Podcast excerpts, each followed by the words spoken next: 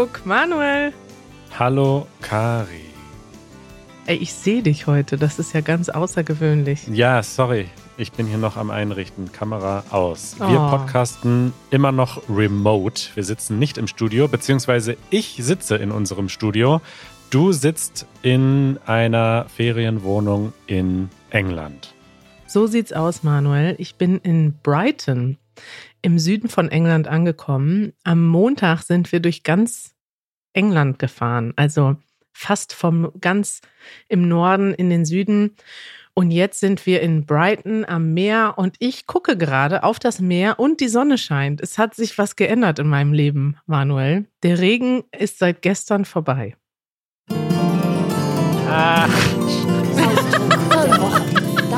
redet Oh mein. Gott. Was ist denn hier passiert? ich dachte, man könnte suchen. Ich wollte Hausmitteilung eingeben, weil ich den Knopf nicht finde, aber er spielt dann doch direkt einfach alle Können wir das bitte drin lassen, Manuel? Wo ist denn dieser Scheißknopf? Ich bin hier gerade noch zum Office gerast im Fern im auf dem Fahrrad. Ich bin noch leicht verschwitzt und hektisch. So, jetzt geht's los. Wir hätten ja auch später aufnehmen können. Unsere Hausmitteilung. Gari, ich äh, wollte dir einen, äh, einen Tipp geben, einen YouTube-Tipp. Ja. Und äh, es ist eine Hausmitteilung, weil es aus dem Hause Easy Languages kommt, Uh. aus unserem Netzwerk, nämlich unsere lieben Freundinnen bei Easy Polish. Ja. Die haben ein Video gemacht, in dem ich die Hauptrolle spiele. Ja, ich war ein bisschen beleidigt, weil Janusz und ich wurden nicht eingeladen zu diesem Videodreh. Ja, es tut mir leid. Da weiß ich nicht, was da die Kriterien waren. Jedenfalls waren äh, die beiden, Aga und Justina, in Berlin und haben mich dann gefragt oder man könnte auch sagen verpflichtet, bei einem Videodreh mitzumachen. Deswegen wahrscheinlich. Sie wollten uns unsere Zeit nicht klauen und nur deine. Das kann gut sein, ja. Ähm, ich habe dann einfach mal Ja gesagt und das Konzept war, dass ich den beiden Aufgaben gebe, die sie in Berlin erledigen müssen, die alle mit Polen zu tun haben. Mhm. Und äh, ich glaube, man könnte darauf reinfallen und denken, dass ich recht gut Polnisch spreche. Die Wahrheit ist aber, dass die das alles vorbereitet haben und ich das nur abgelesen habe und Aha. auch zusammen geübt habe, nochmal die Aussprache mit denen vorher. Also mein Polnisch ist deutlich schlechter, als es in diesem Video vielleicht rüberkommt. Hättest du jetzt nicht sagen müssen, Manuel. Alle hätten dich für einen Sprachengott gehalten. Ja. ähm, ich, Aber- wir, ja. Kann ich direkt nochmal anschließen an das Easy Languages Thema? Das hatte ich gar Ja. nicht äh, geplant hier zu erwähnen, aber wir haben uns diese Woche nämlich getroffen mit dem Easy Italian und dem Easy English Team und wir hatten so eine Art Mini Easy Languages Meeting in der Kneipe. Nee, Ja. sogar zwei Abende. Es war super schön. Ich habe das Foto gesehen, voll schön. Ja, also es ist, wir sind wirklich ein tolles Netzwerk und ich freue mich auch, dass wir hier so, ähm, dass wir irgendwie alle, ich habe das Gefühl, wir sind alle zusammen eine große Familie und es macht auch Spaß, dass man immer wieder mal bei den anderen auftaucht. Ne? Wir haben dann noch gesprochen über dieses Video äh, von Easy Italian, wo Janusz den trotteligen Touristen gespielt hat. Jetzt bist du bei Easy Polnisch zu Gast. Es ist so, es ist irgendwie so ein, es ist schön. Ich freue mich einfach immer. Total. Ausdruck der Woche. Jo, du, ich habe mir gestern einen Ausdruck der Woche überlegt. Ich denke, wir sollten diese äh, Rubrik öfter machen. Eigentlich sollten wir das jedes Mal kurz ein Wort vorstellen, Ja. denn die Leute sind ja hier zum Deutsch lernen. Und heute habe ich ein Wort, manche, manche hören uns auch einfach nur, weil wir ihre Freunde geworden sind. genau. Okay, ich habe jetzt heute ein Wort mitgebracht. Vielleicht kennt ihr das noch nicht. Und zwar ist es das Wort heizen. Und heizen, da gibt es eine Standardübersetzung für und es gibt ein umgangssprachliches Heizen. Und die Standardübersetzung kennen wahrscheinlich die meisten. Manuel, was bedeutet heizen? Ja, etwas warm machen. Also die Wohnung heizen bedeutet, man macht die Heizung an, damit es warm wird in der Wohnung. Genau. Ich würde gerne in England die Wohnungen alle ein bisschen mehr heizen, denn tendenziell ist mir immer kalt in England. Dir ist generell immer tendenziell kalt, das nur am Rande, aber Richtig. Oder die Wohnung ist schlecht geheizt. Das ist, könnte Ja. man so als Beispielsatz sagen. Jetzt habe ich ein anderes, eine andere Verwendung des Wortes. Und zwar gestern bin ich auf meinem E-Bike von Salt Dean nach Brighton geheizt. Ja. Was heißt das? Das heißt, wenn man, so wie ich gerade zum Büro fährt, nämlich sehr, sehr schnell und vielleicht auch ein bisschen gestresst. Also wenn man mit einem Fahrzeug heizt, einem Auto oder einem Fahrrad zum Beispiel, dann fährt man sehr schnell. Ja, ne? Und ich habe mich gefragt, woher das kommt, ob das daher kommt, dass man, weiß nicht, in manchen ähm, Be Fortbewegungsmitteln fährt man ja durch Heizen, zum Beispiel in den alten Zügen. Da heizt man die, was heizt man denn da? Ja, die Kohle früher. Genau, man heizt, äh, also man verbrennt Kohle und dadurch fährt der Zug. Ja. Vielleicht kommt das daher, dass wenn man noch ein bisschen mehr reinlegt, also ein bisschen mehr heizt, fährt der Zug schneller. Könnte ich mir vorstellen. Ich habe es aber nicht nachgeguckt, Manuel. Ich wollte heute nur einfach mal dieses umgangssprachliche Wort hier vermitteln. Es würde aber passen, denn es gibt ja auch noch Verheizen. Und etwas Verheizen kommt nämlich ursprünglich auch daher, dass man etwas zum Heizen verwendet. Also man verheizt die Kohle, das heißt, man gibt die Kohle ins Feuer und verheizt sie. Mhm. Aber umgangssprachlich kann man auch zum Beispiel eine Person verheizen. Also im Duden steht das Beispiel, einen jungen Fußballspieler verheizen. Das bedeutet, dass man seine Kräfte so stark einsetzt, dass er sehr schnell dann erschöpft ist und zu nichts mehr zu gebrauchen ist. Ja, das, äh, das ist schon ein krasses Beispiel, aber man kann eigentlich alles verheizen. Ich habe mein Geld gestern im Casino verheizt. Kann man auch sagen, ne? Genau, wenn man etwas schnell aufbraucht, sozusagen. Ja. Oder ich habe meine ganze Energie schon am Morgen verheizt, weil ich Stimmt. joggen war oder so. Das nutzt Ja. man oft mit Energie. Ja. Toll. Toll. Tolle Beispiele.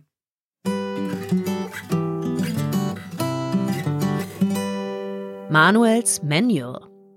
So, ich bin wieder da. Ähm, ich möchte euch. Tipps und Tricks fürs Leben geben in meiner persönlichen Rubrik. Und äh, ich widme mich heute einem Vorschlag oder einer Anfrage von unserem Hörer Zenon oder Sinon. Und er schrieb mir, was soll man machen, wenn man sein Handy verliert? Wir sind darauf angewiesen, es könnte oder wie könnte man so eine große Katastrophe erträglicher machen? Man verliert zum Beispiel Zugriff auf viele Seiten, die Zwei-Faktor-Authentifikation und so weiter.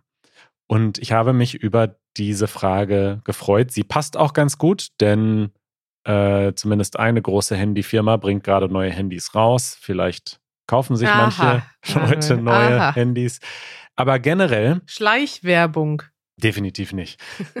Das Erste, was man realisieren sollte, ist, äh, dass es nämlich zu spät ist, sich mit diesem Thema zu beschäftigen, wenn man das Handy schon verloren hat. Man muss sich mit diesem Thema vorher beschäftigen, deswegen tun wir das jetzt. Mhm. Und das Allerwichtigste oder die zwei wichtigsten Sachen, würde ich mal sagen, sind erstens, dass das Handy mit einem vernünftigen Code geschützt ist. Also ich glaube, das macht heute wirklich keiner mehr, dass er keinen Code auf seinem Handy hat. Aber bitte, bitte, bitte benutzt mindestens einen sechsstelligen Code auf eurem Handy.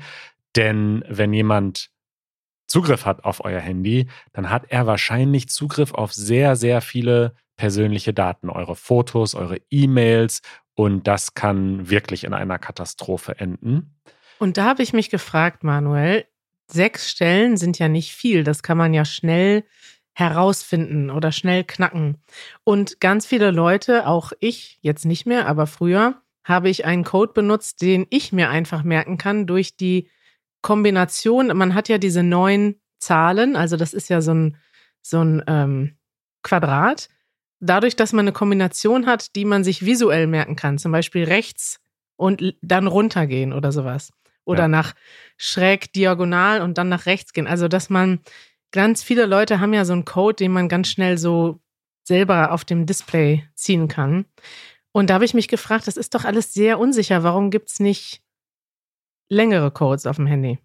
Die gibt es, man kann das aktivieren. Ich habe das auch früher gehabt, dass ich ein richtiges Passwort oder eine Passphrase hatte auf meinem Handy.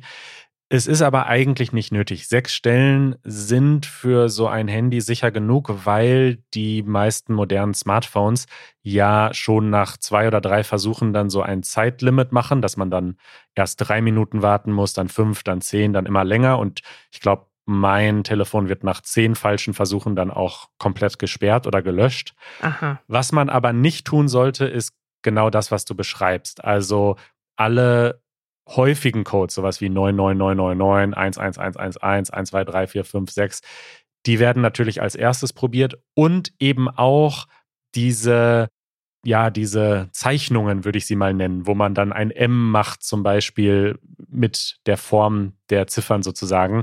Da denken natürlich alle, dass sie besonders kreativ sind, aber diese Formen wiederholen sich. Also ich würde lieber zum Beispiel ein Wort nutzen und dann die Buchstaben, die ja unter den Zahlen drunter stehen, äh, dafür nutzen. Also das, das hilft dann, dass es wirklich äh, zufällig ist. Ja. Das andere Wichtige ist, dass man ein Backup hat. Und da hat sowohl Android als auch Apple, soweit ich weiß, äh, gibt es bei beiden eine ziemlich gute interne Funktion, die sozusagen, also bei Apple heißt das iCloud Backup, bei Android bin ich mir nicht ganz sicher.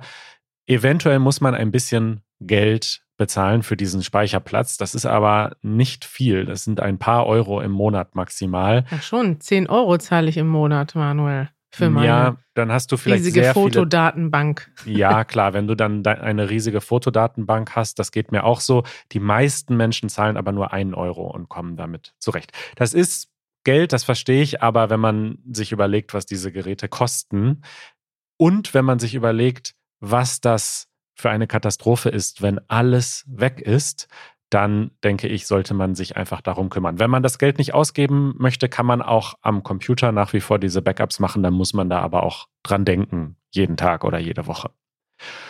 Und dann gibt es natürlich noch diesen Spezialfall, ähm, zum Beispiel so Zwei-Faktor-Apps.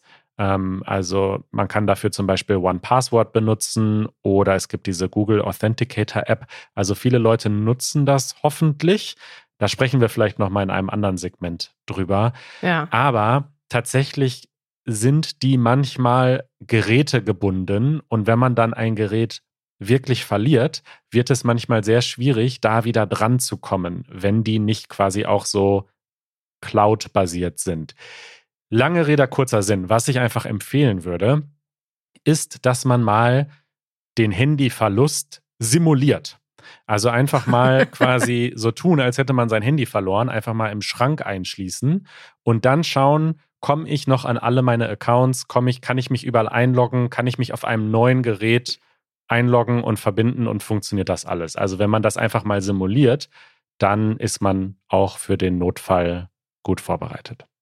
Total nützlich, Manuels Manual. Ich habe noch überlegt, ich habe mich schon auf die Rubrik gefreut und habe gedacht, ich habe das Gefühl, ich bin nicht vorbereitet auf den Verlust. Aber nachdem du mir jetzt alles gesagt hast, denke ich, ich bin doch gut vorbereitet. Ein letztes Wort noch. Ähm, zumindest bei iPhones gibt es diese Find My iPhone-Funktion. Äh, die ist auch, glaube ich, standardmäßig an. Also wenn das Handy verloren geht, natürlich als erstes versuchen, das zu finden, ob man es vielleicht noch wieder bekommt und man kann es dann auch über diese Funktion sperren, dass dann selbst wenn jemand den Code herausfindet, es nicht mehr nutzen kann. Ja, das wollte ich nämlich auch noch fragen. Was macht man denn dann, wenn das Handy weg ist? Rufe ich dann bei meinem, bei meinem Mobilfunkvertragspartner an oder ähm, logge ich mich bei iCloud ein? Beides. iCloud bei Apple-Nutzern einloggen, um das Handy dort zu sperren und beim Mobilfunkanbieter anrufen, um die SIM-Karte zu sperren und um eine neue zu bestellen. Das nervt. Manuel, bevor wir zu unserem heutigen Das nervt kommen, habe ich noch einen kleinen einen Besuch hier. Und zwar ist Janusz gerade reingekommen. Ja. Er wollte sich verabschieden und ich dachte, er kann vielleicht noch mal kurz ein Grußwort an unsere ZuhörerInnen richten. Hallo Janusz. Hallo. Na, was machst du denn gerade Schönes? Ich gehe jetzt spazieren durch Brighton und mein Ziel ist ein Geschäft mit dem Namen G A nein A warte Ist auch egal. G A K Gag Das heißt Guitar, Amplifier and Keyboards. Und es ist eins der größten Gitarrgeschäfte, die ich hier gesehen habe. Die haben, glaube ich, mindestens ähm, sieben riesige Räume äh, vollgestopft mit äh, Gitarren aller Art. Was für ein Leben. Wow, da verbringst du jetzt die nächsten fünf Stunden, oder? Leider nicht, nur die nächsten zwei Stunden, weil dann sind wir verabredet mit Mitch und ich werde in Brighton Interviews machen mit den Menschen mit der berüchtigt berühmten Frage, äh, welchen Sinn macht das Leben? Welchen, was ist der Sinn des Lebens? Das fragst du heute auf der Straße in äh, England. Was denkst du denn, Janusz, wie wird es denn, wird das anders sein, als in Berlin zu fragen, wenn du jede Woche rausgehst? Ja, genau darauf bin ich sehr, sehr richtig, sehr gespannt.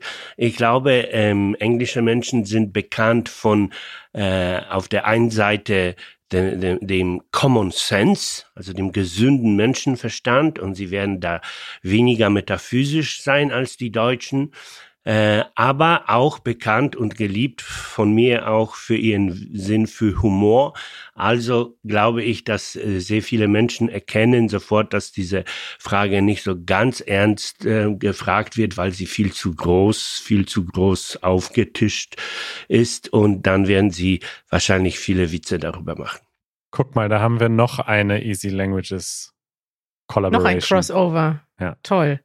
Wir wünschen dir viel Spaß, Janusz. Ja, danke sehr, den werde ich haben und hoffentlich werde ich euch äh, darüber berichten, wenn es Menschen gibt unter unseren Fans, die auch äh, Gitarre oder überhaupt Musiker sind. Ja. Wir haben eigentlich über die Easy English Episode geredet, das wir dir. Aber wir wünschen dir auch viel Spaß im Gitarrengeschäft. Genau. Äh, wir werden weiter berichten, wenn die Episode draußen ist, können wir die ja mal verlinken. Jo, Manuel, während Janusz jetzt weggeht, werde ich dir ein ganz kleines Das nervt berichten. Wir sind ja gerade in England und hier nervt gar nicht so viel wie in Deutschland. Ne? Deswegen ist diese Rubrik schon fast am Aussterben hier. Wir haben ja schon lange nicht mehr, oder haben wir letztes Mal über Sachen gesprochen, die nerven? Nee, ich glaube schon länger nicht mehr. Okay.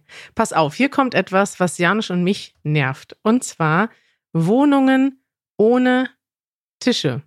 Das ist tatsächlich etwas, das ist bei uns, wenn wir jetzt nach Ferienwohnungen suchen, bei Airbnb oder anderen Plattformen, ist eins der wichtigsten Kriterien geworden, dass es einen vernünftigen Tisch in der Wohnung gibt. Wie ist das bei dir?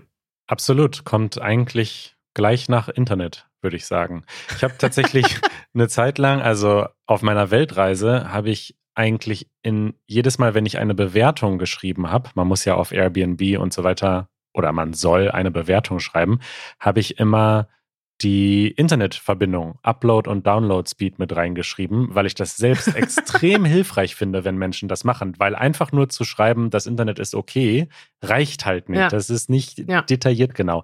Und mit den Tischen ist das so ähnlich. Also da gibt es natürlich hoffentlich gute Fotos, aber man kann das auch schon noch besser beschreiben, ob man da ordentlich arbeiten kann. Ist da genug Platz für zwei Leute? Gibt es da eine Steckdose in der Nähe? Das sind alles wichtige Dinge. Richtig, Manuel. Das werde ich auf jeden Fall in die Bewertung schreiben unseres Airbnbs. Ich muss sagen, ich habe mich ein bisschen verleiten lassen. Diese Wohnung ist wirklich wunderschön. Es ist ich gucke gerade auf das Meer. Kannst du dir das vorstellen? Kaum. Ich habe einen Meerblick. Äh, die Wohnung ist sehr schön eingerichtet, wirklich sehr ähm, stilvoll eingerichtet. Äh, es gibt einen riesigen Fernseher. Ich gucke ja eigentlich so kein Fernsehen mit auf einem richtigen Fernseher, sondern gucke Serien immer auf dem Laptop.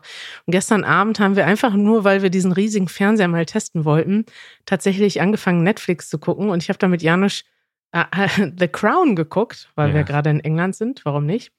Und es ist wirklich alles perfekt hier, außer es gibt keinen Tisch. Und ich habe das vorher gesehen, dass es einen Tisch gab. Und der Tisch sah einfach auf den Fotos größer aus, als er ist. Ja, weil die immer diese Weitwinkelobjektive benutzen bei diesen Fotos. Ja, und in Wirklichkeit ist das so ein kleiner Beistelltisch, so ein ah, Couchtisch. Also der ist rund und klein. Es passt genau ein Laptop drauf und jetzt das Mikrofon. Und der ist auch noch wackelig. Guck mal, hörst du das? Oh Gott. Ja, das heißt, sobald man da irgendwie was draufstellt, ist eigentlich, man kann da nicht wirklich dran arbeiten. Ich sitze da jetzt dran, aber Janusz ist extrem unglücklich, weil er braucht immer einen Tisch für seinen Laptop und seine Gitarreninstrumente und das ist einfach ein Teil von seinem Wohlfühlgefühl, dass er mindestens drei Stunden am Tag an einem ordentlichen Schreibtisch verbringt. Und wir sind jetzt so, ich arbeite auf der Couch, ich muss jeden Tag noch drei, vier Stunden arbeiten hier. Ich arbeite auf der Couch und wir essen im Stehen in der Küche. Das ist alles, es ist so eine schöne Wohnung und so eine schöne Lage, aber ich habe den Tisch unterschätzt. Und das wollte ich mal heute sagen, dass das nervt. Warum so eine schöne Wohnung und keinen vernünftigen Tisch? Das nervt. Ist schön. Manuel, jetzt kommen wir aber zu den schönen Sachen. Äh, ich freue mich wirklich. Ich habe diesen Urlaub sehr genossen. Ich rede jetzt schon in der Vergangenheit, aber Ja. es ist wirklich schön, mal abzuschalten. Und ich möchte noch mal über etwas reden, worüber wir letztes Mal schon geredet haben. Du hast erzählt, wie unglaublich freundlich die Leute in Griechenland waren und dass du davon so überrascht warst. Total.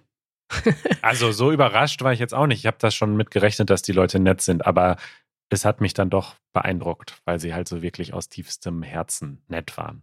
Das ist eben die Frage, ne? Sind die Leute, das, also, sind die Leute aus tiefstem Herzen nett oder ist das einfach nur eine Fassade? Genau. Und darüber habe ich jetzt in den letzten Tagen auch öfters mit verschiedenen Engländern gesprochen, weil das natürlich auffällt. Hier in England, oder ich glaube, das gilt für ganz Großbritannien, äh, gibt es so sehr höfliche und freundliche Umgangsformen. Und das sind, das drückt sich einmal in den Worten aus, die man so sagt, wenn man in so ein in so ein Café reinkommt oder so, dann wird man bedient und Leute sagen so, hey Lovelies oder mhm. wie geht's dir? Oder die haben so, so Ausdrücke, wo du denkst, das ist schon fast ein bisschen zu intim. So, ja. wieso bin ich denn dein, dein Lovely? So, weißt du? Wie bitte? Da man- also das verbitte ich mir. Für Sie immer noch Frau Schmidt. Ja, als Deutsche ist man da erstmal überrascht und denkt so, hä, wieso, wieso sind die denn jetzt so nett zu mir? Und man ist ja sogar schon fast immer, also ich weiß, dass Deutsche in anderen Ländern auch ganz oft misstrauisch sind, wenn man so nett zu ihnen ist, dass man dann schon fast denkt, oh, wollen die mir irgendwas verkaufen? Ist hier irgendwas faul? Ja. Ja, auf jeden Fall hier in England ist das wirklich ganz präsent in allen Geschäften, im Supermarkt, in, im Café, in der Kneipe, im Restaurant, Menschen auf der Straße. Und nicht nur das, also es ist so, man, ich, man entschuldigt sich schon immer, wenn der andere was falsch macht. Also wenn ich jetzt zum Beispiel im Weg stehe und jemand anders läuft fast in mich rein, dann sagt die andere Person sorry. Und du denkst so, das ist so alles so übertrieben nett und ich fühle mich aber als Deutsche hier total wohl, weil ich ja gar nicht dran gewöhnt bin. Also normalerweise, wir begegnen uns auf der Straße schon in der Antizipation, dass der andere gleich was falsch macht irgendwie so manchmal, ne? Oder auch im Geschäft, da geht man rein und wenn man in Berlin zum Beispiel manchmal in, in eine Kneipe geht oder ein Geschäft, dann fühlt man sich nicht unbedingt immer richtig willkommen. Ja. Und hier ist das so das komplette Gegenteil. Und ich finde das interessant, weil dann merkt man erstmal noch stärker, was eigentlich typisch deutsch ist, wenn man mit so einer Situation im Ausland konfrontiert ist. Geht dir das auch so? Total. Darf ich da kurz äh, eine Anekdote von heute Morgen zu erzählen? Unbedingt. Ich wollte heute Morgen schwimmen gehen und hatte auf der Website geschaut, das Freibad ist jetzt wieder zu, aber das Hallenbad hat auf. Und auf der Website stand, dass zwischen 6.30 Uhr und 8 Uhr der öffentliche Betrieb ist und ab 8 Uhr dann nur noch für Schulklassen. Mhm. Und ich war um 7.30 Uhr da und wollte dann noch eine halbe Stunde schwimmen. Und Ja.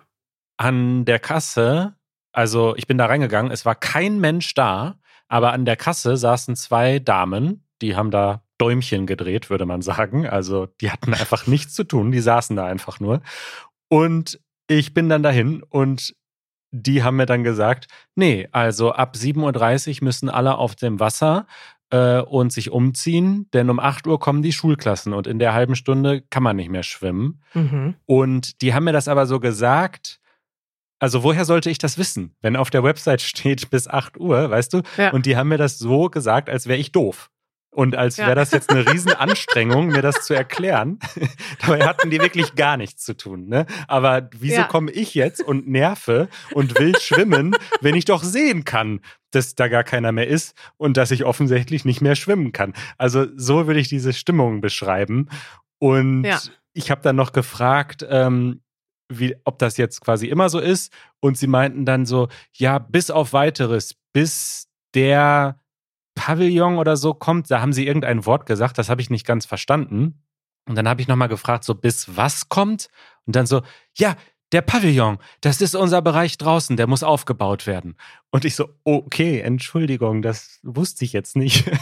Also Ja. einfach nur eine Berlin, ganz normale Berliner Anekdote an einem Wochentag um 7 Uhr morgens. Ja, das ist schlimm, ne? Man muss sich in Berlin dafür entschuldigen, dass man eine Information haben möchte oder dass man was kaufen möchte. Manchmal ist das ja auch in Cafés so oder so, dass man, Ja. also dass man sich fast entschuldigen muss dafür, dass man was von den Leuten will oder sie unterbricht, weil Ja. sie gerade beschäftigt sind mit was anderem und sie haben gar nicht im Kopf, dass da jetzt jemand kommen könnte und was Sie bestellt. waren aber nicht mal beschäftigt. Ja. Das fand ich noch am krassesten. Ich habe jetzt zum Abschluss noch eine Frage an dich mitgebracht. ja, erzähl. Und zwar habe ich jetzt, seitdem ich hier bin, allen Menschen, die ich hier getroffen habe, begeistert davon erzählt, wie freundlich sie sind.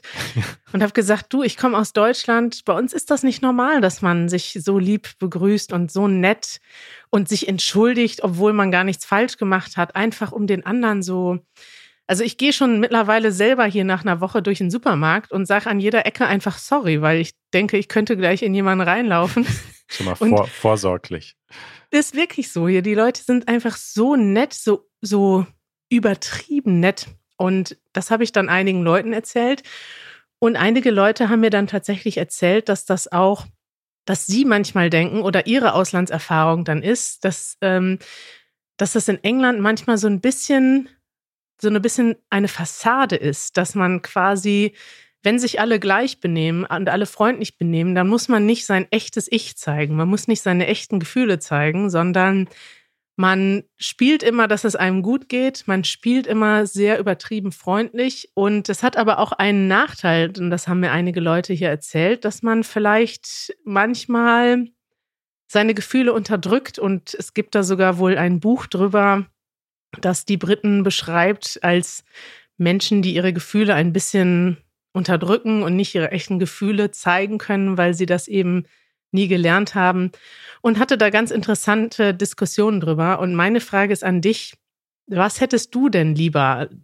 Also was gefällt dir besser? Weil ich bin so hin und her gerissen. Ich finde es eigentlich auch gut, dass man in Deutschland so öfters ehrlich seine Meinung sagt und auch mal zugibt, wenn es einem nicht gut geht und auch das dann mal rauslässt. Das haben dann nämlich die Briten gesagt, dass ihnen das fehlt und sie das in Deutschland zum Beispiel manchmal gut finden.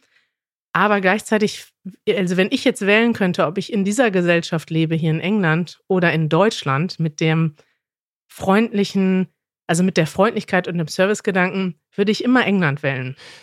Ja, Was wählst du? das ist nämlich eine, eine schwierige Balance. Ich finde, es ist nicht ganz so schwarz und weiß. Du hast dieses Wort benutzt, es auch mal rauslassen, wenn man einen schlechten Tag hat. Und davor hattest du gesagt, dass man das zugibt. Und ich finde, das ist ein kleiner, aber feiner Unterschied, weil ich finde es total okay, einen schlechten Tag zu haben und das auch zu zeigen und auch einfach transparent und offen zu sein und verletzlich und zu sagen, hey, ganz ehrlich, mir geht's heute nicht so gut, aber ist in Ordnung. Oder dann quasi die schlechte Laune, die man vielleicht selbst hat, den anderen aufzudrücken. Das muss nicht sein. Also ich finde, man kann Ja. schon durch die Welt gehen und sagen, mir geht's heute nicht so gut, aber ich schaue trotzdem, dass es den Leuten, weißt du, wie ich meine? Also man soll sich nicht verstecken oder sich selbst verraten, indem man jetzt so tut, als wäre alles okay, wenn es das nicht ist. Aber ich finde, man muss halt auch nicht, wie vielleicht man das in Berlin dann manchmal erlebt, ähm, sich anderen Leuten gegenüber unfreundlich verhalten, nur weil es einem selbst gerade nicht so gut ist. Man kann freundlich sein und es kann einem trotzdem nicht gut gehen und man kann aber einfach, und das meinte ich mit von Herzen gut sein, also freundlich sein, weil man es wirklich meint, ist was anderes als ein aufgesetztes Lächeln. Das muss man sich, finde ich, nicht aufzwingen und wenn man es wirklich meint, dann kann man von Herzen freundlich sein. Ja, das stimmt, das ist gut. Aber es ist auch eine gewisse Anstrengung, wenn man nett ist. Also ich habe das Gefühl, die Leute strengen sich hier mehr an, um dem anderen Menschen das Leben schön zu machen. Und in Deutschland ist das nicht so. In Deutschland gibt man sich nicht so viel Mühe für andere Leute. Und das finde ich richtig. Man soll sich Mühe geben, ähm, quasi eine positive Kraft zu sein im Leben und anderen gegenüber, aber man soll sich nicht selbst verraten. Und wenn es einem sch schlecht geht, dann darf man das auch zeigen und erwähnen. Toll, das ist doch ein schönes Schlusswort, Manuel. Finde ich auch. Gute Heimreise und wir sprechen uns nächste Woche wieder in Berlin. Wir sprechen uns Montag und zwar direkt vor meiner Abreise nach Berlin, in Ah. Münster schon zurück. Okay, wunderbar. Ich bin schon, ich freue mich. Ich würde gerne jetzt noch eine Woche hier bleiben und einfach keine Termine haben und den ganzen Tag mit dem Fahrrad hier am, am Meer langfahren. Ja, mach das doch mal. Aber ich habe ich hab noch zwei Tage, das ist auch okay. Ich wünsche dir was, Manuel. Viel Spaß im Büro. ich dir auch. Ciao.